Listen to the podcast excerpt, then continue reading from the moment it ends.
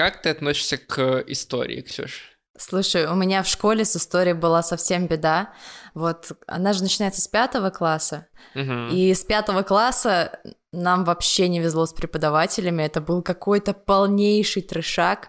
И, в общем, вся история она прошла немножечко мимо. И все, что я знаю, это только благодаря моему отцу, который просто, знаешь, он из тех людей, которые едет по городу и внезапно начинает рассказывать историю этого здания. И ты такой, ого, интересно. Mm-hmm. Вот, так что да, все, что я знаю, это благодаря папе.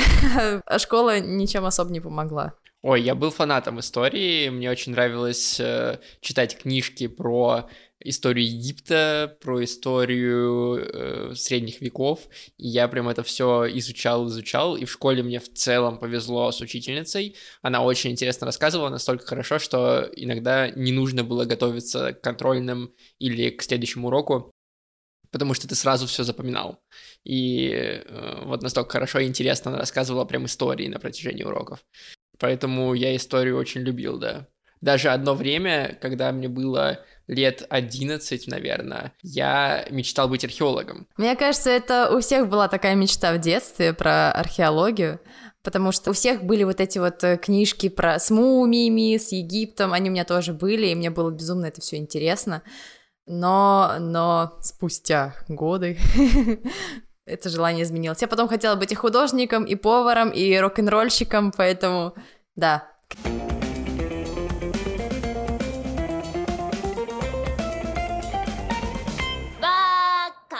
Всем привет, меня зовут Эдуард.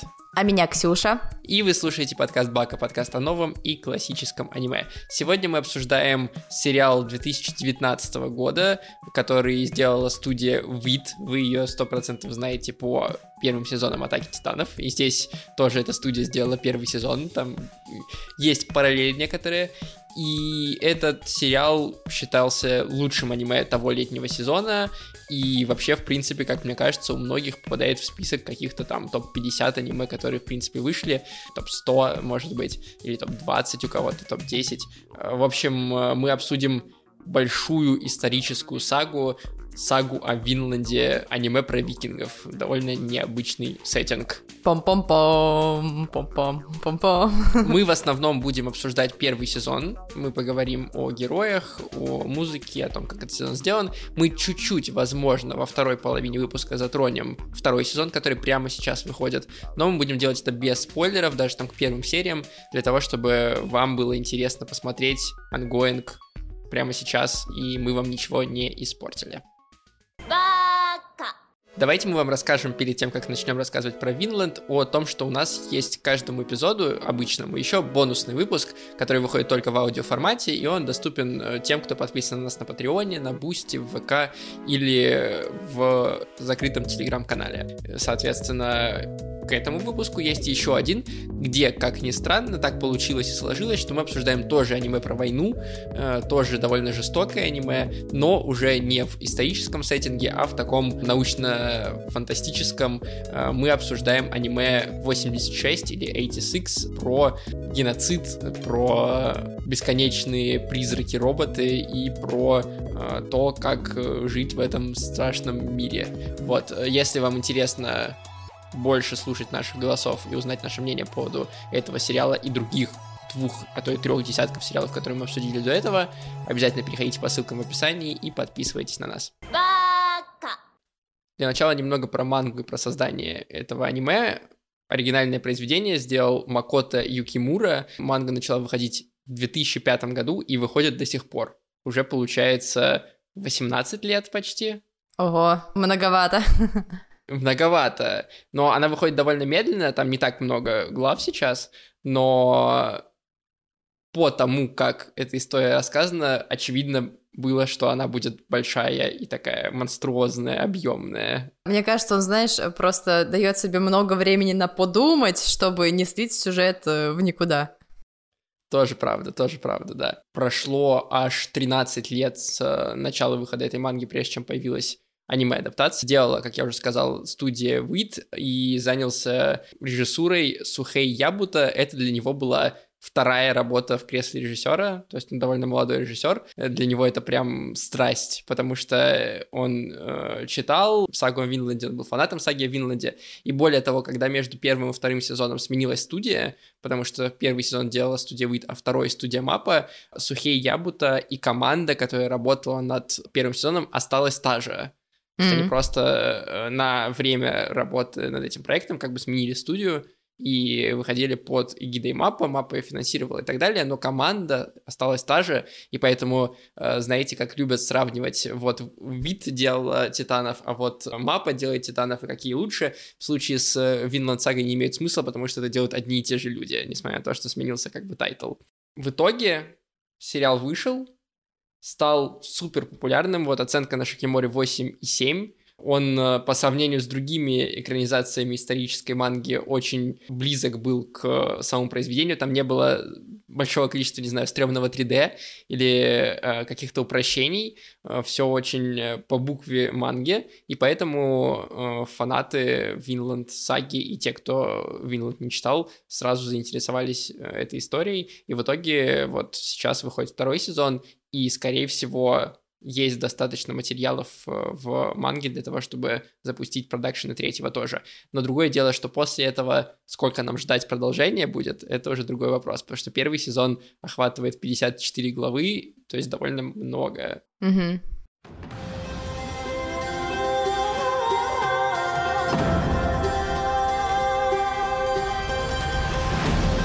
Далеко на западе, за огромным океаном, есть место под названием Винланд. Расскажи про сюжет. В общем, сюжет начинается как бы ни в чем не бывало, с небольшой деревушки, и нам просто показывают обычный быт э, викингов, скандинавов, которые живут в Исландии на суровой земле. И, в общем, нам показывают обычную семью, где есть э, суровый мужик-отец, прям реально такой большой шкаф. вот, как бы мама, старшая сестра и маленький сын. Они занимаются там земледелием, разводят скот, овечек держат. Вот, а потом как бы оказывается, что отец семейства просто прославленный воин, и получается, что его призывает на войну, а у него как бы такая философия в мире, что э, нет, война, я устал, я больше не хочу воевать, у меня вот есть э, семейная классная жизнь, и, в общем, я лучше буду скрывать, что я был на войне. В общем, так получается, что его призывают, ему приходится собрать свой небольшой кораблик э, с пятью людьми, отправиться в плавание, вот, и как бы когда они плывут, оказывается, что в бочке заныкался его маленький сын. Ему там 5 или 6 лет. Ну кажется, да, ему да. там 5 или 6 лет, и он тоже очень хотел отправиться с отцом на войну, потому что что может быть круче, чем, блин, воевать и быть классным, славным мужиком? Примерно все. Да, примерно все. Ну, в общем, получается вот так, как получается. И они должны были отправиться в Англию, кажется, в конце концов, да, это должен был быть поход в Англию. Но по пути они должны были остановиться на одном острове, там пополнить запасы, отдохнуть, там скинуть э, пассажиров, которые нафиг не нужны. вот, но получается так, что им устраивают засаду, потому что недруг отца решил его кокнуть, нанял пиратов. Собственно, так получается заварушка. Небольшой спойлер, отец умирает, сын все это видит, у него большая психологическая травма на всю жизнь, и он решает э, посвятить всю свою жизнь мести. Саски номер два, привет. Ты не поверишь, но я все утро перед записью думал о том, что нужно сказать, что Торфин похож на Саски. Да, да, да, да. Это реально просто Саски номер два. Короче, он решает посвятить всю свою жизнь мести, и решает отомстить Аскелату. Аскелат — это тот чел, который убил его папу. Ну, там, из-за которого умер его папа. все таки его папу убили стрелы, которые ну, да, да, да, да, там... люди Аскелада. Ну, короче, да. Да, давай скажем, как вообще там как бы история идет. Мы весь э, первый сезон, по сути, наблюдаем, как Торфин из пятилетнего превращается в условно там 15-16-летнего.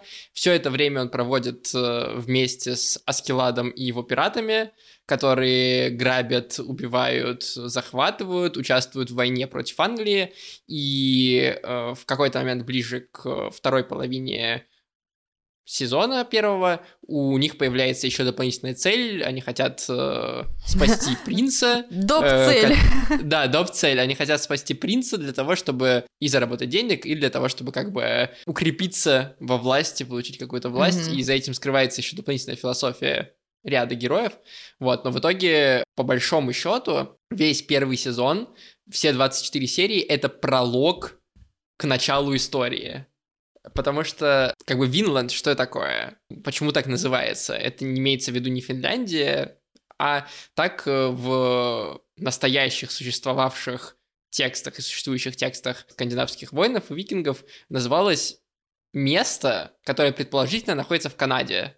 Ну, то есть mm-hmm. э, в Новый Свет, в Америку, собственно, этих скандинавских воинов.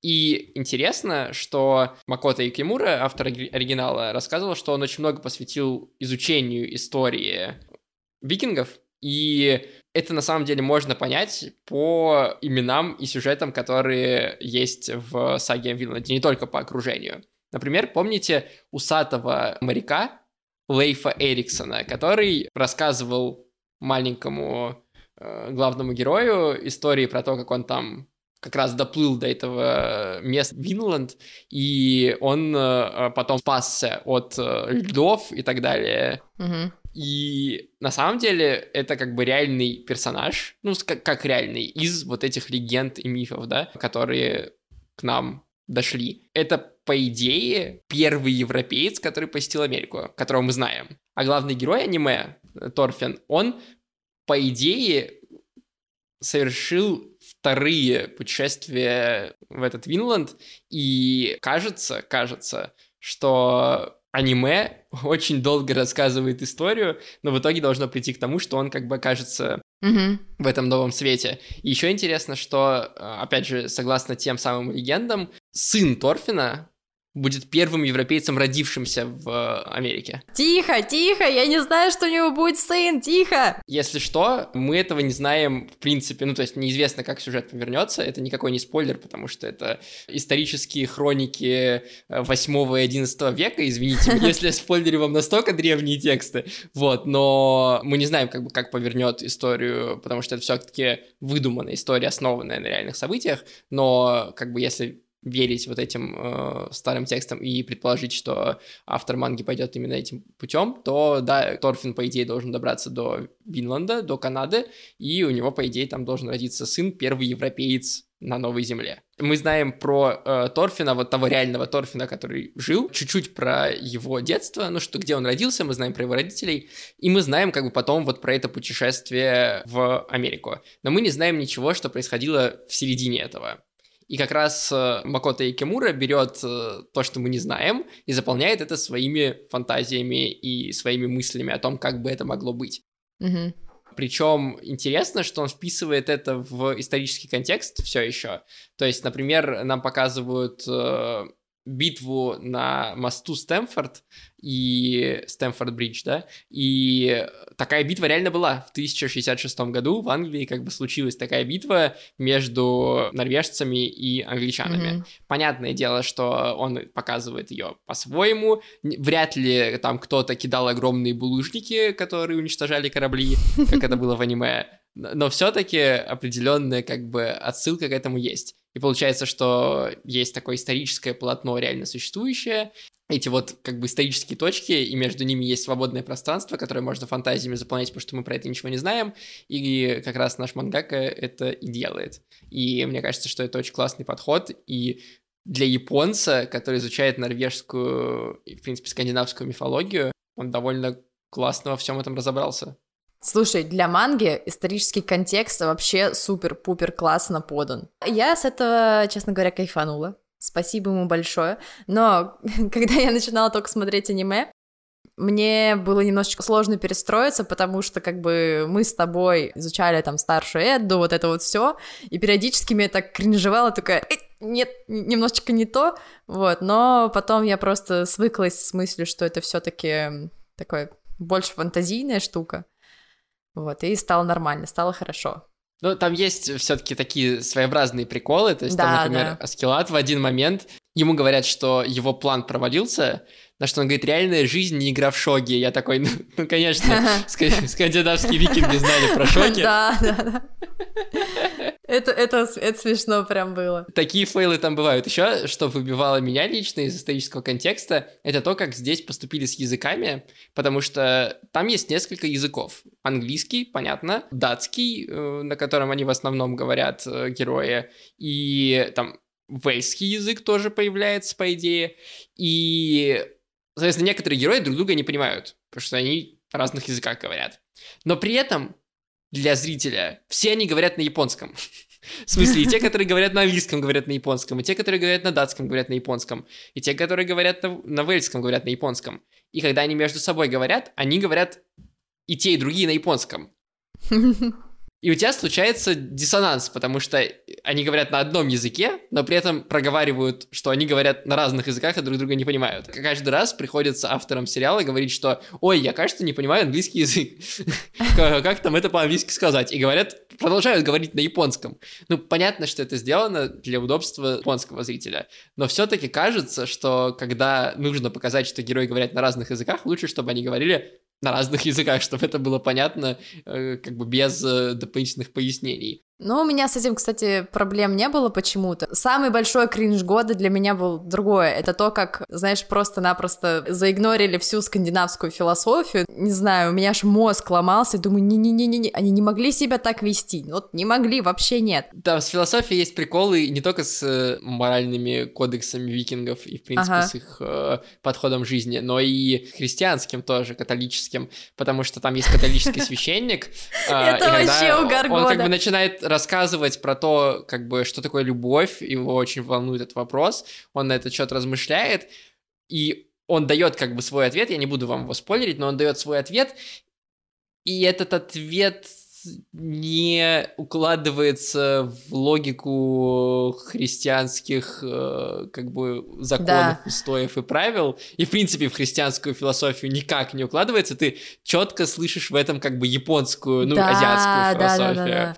Это вот сто процентов азиатчина. Да-да-да, и ты такой, ну, это как бы интересно этот счет подумать, но я сомневаюсь, что это сказал бы христианский священник. Но это мы, честно говоря, с Ксюшей уже придираемся, потому что в остальном общий как бы контекст исторический очень классно выполнен, и действительно быт показан довольно близко к правде, и то, как люди жили, ели, воевали, все довольно похоже на какую-то историческую правду, по крайней мере, на то, что мы знаем о том, что тогда было. Далекий край, теплый и плодородный, вне досягаемости даже работорговцев и огней войны. Давай теперь поговорим про сюжет. Мы уже немного сказали, что Торфин — это Саски, и действительно главный мотив всего а, аниме первого сезона — это месть Торфина, но при этом, как мне кажется, сам Торфин не то чтобы главный герой. Ну, то есть мы за ним смотрим, да, мы наблюдаем, как он растет, э, нам показывают многие события с его перспективы, но мы смотрим сериал не для того, чтобы смотреть за Торфином. Да, есть такое. Он как будто бы, знаешь, отходит немножечко на второй план. То есть тебе интересно, как он растет, как там меняется мир вокруг. Но он вообще не главный герой. По крайней мере, весь первый сезон он просто... Он взрослеет. Просто взросление тоже, ну, типа, на, там, опять же, да, раз уж мы там Саски сравниваем, ну, тоже взрослеет весь э, сериал, но он все-таки главный герой. А здесь акцент смещается, и главным героем, как мне кажется, за которым мы смотрим, на самом деле является Скиллат. Э, это да, это да, бесспорно, главный герой первого сезона это Аскелат, но что касается Торфина, и если сравнивать Саски, давай так, в этой манге нормальное распределение сил, у детей нет просто мочи богов, поэтому он просто не в состоянии перетянуть одеяло на себя. Мы как бы говорим о том, что он взрослеет, и он взрослеет физически, но мне кажется, на протяжении сезона он довольно мало взрослеет эмоционально и э, как-то как, ну, как персонаж. Блин, а кто, а кто будет его духовным наставником? Э, бухающий пьянчуга-монах, что ли? У которого странная японская философия, алло? Но просто у других персонажей мы видим развитие. У Аскелада мы видим развитие, мы видим развитие, особенно у Кнуда, у принца из второй половины сезона. Там вообще просто два разных персонажа. И мы видим, как меняется жизнь э, вот этих пиратов э, Аскелада и как его решения приводят к разным последствиям. И даже Торкель, который кажется сперва, что он э, просто болван, который любит войну и готов рваться в битву где угодно, на самом деле оказывается, что у него тоже есть какой-то скрытый мотив, за которым он идет и который он хочет разгадать. Мне кажется, ты не учитываешь э, тот факт, что пацану было 5-6 лет, и он буквально оторвался от семьи, примкнул к пиратам, которым откровенно плевать на детей. А если брать того же самого Скелата, там его история потом показывалась, ему было уже, ну, довольно-таки много годиков, он соображал своей башкой, на нем была там некоторая ответственность, то есть э, тяжелым трудом он уже занимался, он в целом был башковитый. Что касается Торкеля, то как бы он здоровый мужик, у него есть своя большая армия, и, соответственно, он не может быть глупым он управляет, он управляет военными действиями. Так-то. Слушай, это ты подтягиваешь логические обоснования, как бы как они в жизни работали. А как а, можно без логики? Бы, Я не понимаю. Нарратив работает немножко иначе. У тебя может быть вполне абсолютно главный управляющий армией, э, безмозглый чувак, который хочет драться. Абсолютно это нормально, может быть.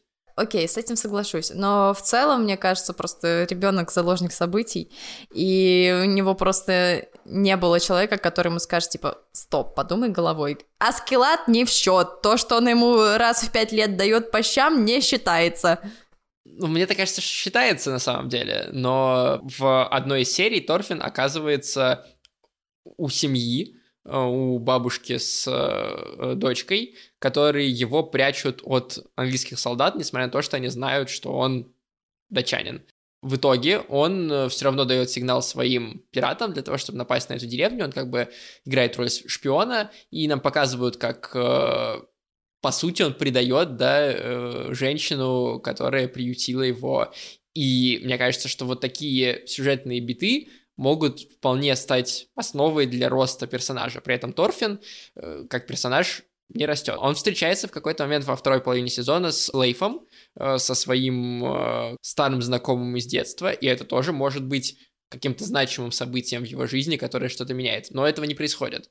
И поэтому, мне кажется, вполне честно сказать, что Торфин как развивающийся персонаж, который главную роль должен играть, в первом сезоне не то чтобы работает. Это неплохо, из-за этого там скучнее сериал смотреть не становится, но это как бы факт.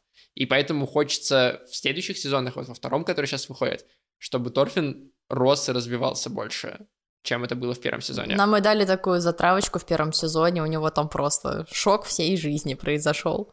Ну да, и э, поэтому на первый план в первом сезоне вышел Аскелат, у которого нет исторического прототипа, но который э, такая сборная солянка из э, персонажей скандинавских мифов, такой э, трикстер э, Локи, mm-hmm. который придумывает хитрые планы, работает головой и при этом достаточно сильный. И у них с Торфином, как мне кажется, очень интересная динамика, потому что, с одной стороны, Торфин хочет ему отомстить, с другой стороны, по сравнению там с тем же Саски, да, о котором мы говорили, Аскела для Торфина единственная реальная и живая, физическая, наиболее близкая к отцовской фигура. Согласна. Мне даже в какой-то момент э, казалось, что Торфин уже такой, так, это мой батя, ты мне как батя, но нет, он, он не изменился, не исправился, у него все еще там какие-то истеричные вопли, всплески. Но мне кажется, до него дойдет через какое-то время, что все-таки этот э, мужчина его по факту воспитал. Ну, как, как никак, но воспитал. Ну да. Да, да. Но мне очень интересно, как поменяется его мировоззрение, потому что оно не может не поменяться. Вот, ну там буквально в конце у него весь мир разрушился, и он не знает, как жить дальше.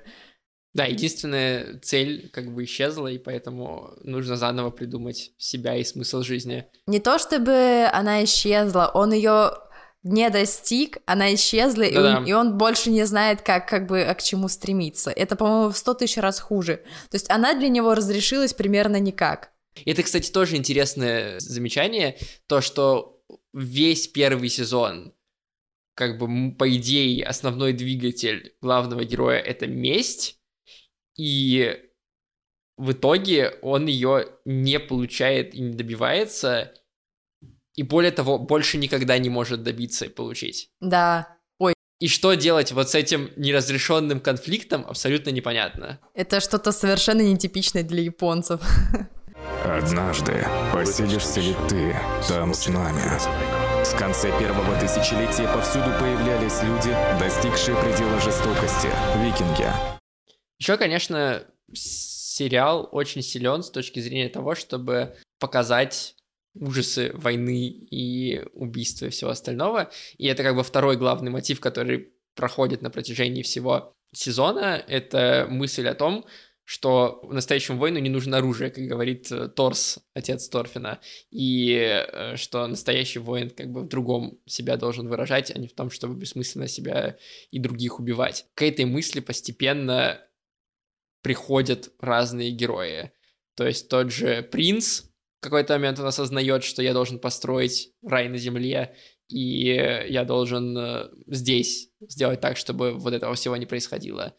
Аскелат в какой-то момент признается нам, что он ненавидит всех датчан, ненавидит всех англичан и вообще ненавидит всю эту войну и хотел бы это все э, каким-то образом завершить. И единственный, кто этого пока не понимает, это Торфин. Да. Но, видимо, это как бы его следующий шаг будет. Даже тот же Торкель, да, который вроде как дышит войной и дышит битвами, на самом деле хочет разобраться что же такое узнал Торс, отец Торфина, что же он такое понял про воинов, э, чего не понимает Торкель, это его тоже главная мотивация. И вот эта мысль о том, что война ужасна, война отвратительна, убийства отвратительные, повторяется снова и снова, но при этом там есть другая мысль, не знаю, насколько она проговорена, насколько я ее сам заметил. Автор очень интересным образом обходится с другими моральными философскими вопросами, которые возникают, могли возникать у викингов э, или у христиан, да, и он по-своему как-то поворачивает, в основном через второстепенных персонажей, например, помнишь, там в одной из серий, начало серии посвящено девочке, которая украла кольцо. Да, да, да, да. И потом она выходит э, к дереву, где она прячет это кольцо, все время его меряет и размышляет о том, что Бог ее должен наказать, угу. что он не возьмет ее в рай. И в итоге это кольцо, из того, что она вышла из дома, чтобы его примерить, э, спасает ее от набега викингов, которые вырезают всю деревню ее. И позволяет ей выжить, позволяет ей рассказать англичанам про то, что вот пришли викинги, ну и, соответственно, каким-то образом даже частично отомстить, э, возможно, тем, кто убил ее семью. И получается, что как бы грех, кража, угу. наоборот, спасли ее. Если зарываться всю эту христианскую философию, то мы там запутаемся окончательно. Это скорее, знаешь, уже автор что-то свое житейское туда привнес из разряда там грех во благо, грех ли это, и вот это вот все. Это вечные споры, вечные споры. Но как бы я думаю, грех есть грех, но есть еще и такая штука, что не делается все к добру, все к добру. Либо как бы это разговор о том, что вот э, все эти убитые, они как мученики на небо отправились, а она единственная, кто согрешила, осталась на земле, которая как бы является адом. Э, может быть, вот такое понимание. Может быть, я думаю, это даже ближе, ближе к сути. По факту ты, если совершил какое-то злодеяние, ты должен за него отвечать. Но я не знаю, как бы тут соотношение кражи кольца и убийства всей семьи Мне кажется, не очень сильный перевес. И, может быть, в средние века, конечно, Бог был более безжалостен. А потом он просто устал такого, и люди все не исправятся никогда. Сами разбирайтесь. Просто там этих вопросов много, и это очень интересно. То есть пьяница, э, монах, э, да, про которого мы уже говорили немножко, и про его поиске какой-то любви, которая должна быть, и его размышления о том, что та любовь, которую мы привыкли называть любовью, это на самом деле просто э, зависимость, э, привязанность, и там даже он говорит слово неравенство. Да, да, да, да, да. Что ты как бы одного ставишь выше, чем всех остальных. И как получается неравенство. Вот, э, дискриминация, да. дискриминация, да. Знаешь, этот монах тоже такой очень спорный человек, который знаешь, очень сильно запутался в своих мыслях. Мне кажется, и скандинавы его настолько сильно шокировали, что он просто-напросто все перевернул в своей голове и даже отошел от всех учений, которые его там учили. Потому что по факту, ну, как бы, любовь есть любовь. Любовь там к сыну, к дочери, к родителям, вот то, что у нас в Библии прописано. Вот, но вот это, знаешь, э, японская философия, которая, которая у него промелькнула, она имеет место быть, потому что все в итоге стремится к смерти. Это как бы естественное завершение всего. Война, как бы, да, естественно, что все умирают. Вопрос в том, как. Не знаю, тут уже, знаешь, вопрос... Э, вопрос там чести воина и прочее можно поднимать, вот, или просто несчастных мучеников, которым внезапно пришла эта беда, вот так вот дверь постучалась, пришло войско, такое, давай еду все отбирать. Там, кстати, тоже, помнишь, вот в этой серии этот э, поступок Аскелата, когда он решил просто-напросто убить всю деревню, это, ну, это ужасный поступок, но там есть э, своя логика, что он говорит, давайте мы лучше их сразу всех убьем, чем они будут умирать от голода. Да, да. Аскелат, в принципе, он творит отвратительные вещи, но ты на него смотришь и такой, ну, ну лидер, ну, ну, ну, ну, за ним идти надо, ну, как бы, он, он, он умный, и невозможно на него, как бы, его ненавидеть не получается. Там вообще сложно кого-либо ненавидеть, потому что нет абсолютно, как бы, черных персонажей, белых персонажей, там вообще такого нет, у каждого есть своя проблема, и ты просто смотришь такой, ну да, that's life. Нет абсолютно черного и абсолютно белого. Да, мне нравится, что там не делают из викингов героев, и, и в то же время не делают из викингов абсолютно злодеев, потому что, как правильно, опять же, тот же Аскелат замечает, что сперва здесь были кельты, потом пришли римляне, кельтов победили, захватили Англию, потом э, римляне ушли, пришли англосаксы, сейчас э, как бы пришли датчане и скандинавы, в принципе. Это какой-то естественный цикл в то время был, и они все поступали в соответствии с теми нормами, которые в то время были. Нормы отвратительные, да. При этом являются ли все они злодеями, но фиг его знает. Опять все время хочется, когда ты смотришь это аниме, хочется постоянно ударяться в религию. Везде, во всех там христианских, буддийских, неважно каких философиях, э, человек как бы стремится к просветлению. Это, собственно, то, к чему, походу, стремился отец э, Торфина. Торс. Такой, это все суета, мне вот не надо, вот простое житейское, это мое. Хочу хорошо ковать э, да, да, да, да, да, да. Ну то есть, э, знаешь, мне этим и нравятся ремесленники, что они просто занимаются своим делом и находят в этом свое спокойствие. По-моему, это дорогого стоит, особенно в современном мире. Вот. И, собственно, вот ты говоришь про этот круговорот войн, что это естественный цикл там. А по сути ведь особо ничего не поменялось. Ну, люди остались совершенно теми же. И мало кому удается просто успокоиться ну, как бы к чему все это, к чему все это зло, зачем оно? Ребята, пацифизм это прикольно.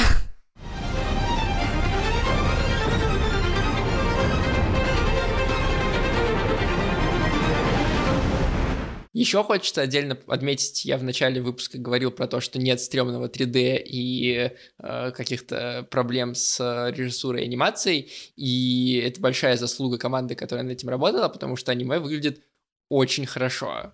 Да. Боевые сцены, все проработанное окружение, дизайн персонажей, все на очень высоком уровне.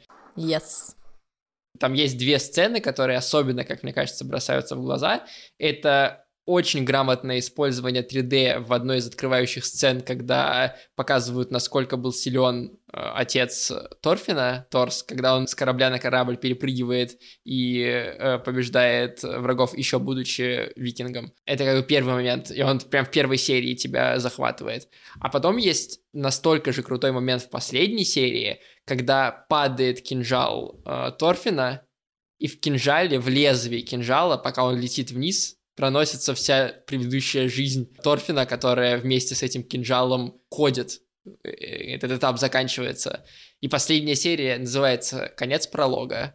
То есть это все, вот эти 24 серии, всего лишь пролог, и это вот таким образом через визуальный прием, анимацию э, очень круто показан. И это, когда вот такие вещи соединяются, как бы нарратив и анимация, и работают вместе в связке, это очень круто и всегда прям захватывает и запоминается. Респект и уважуха, короче. Я сейчас вспоминаю, у меня реально мурашки по коже.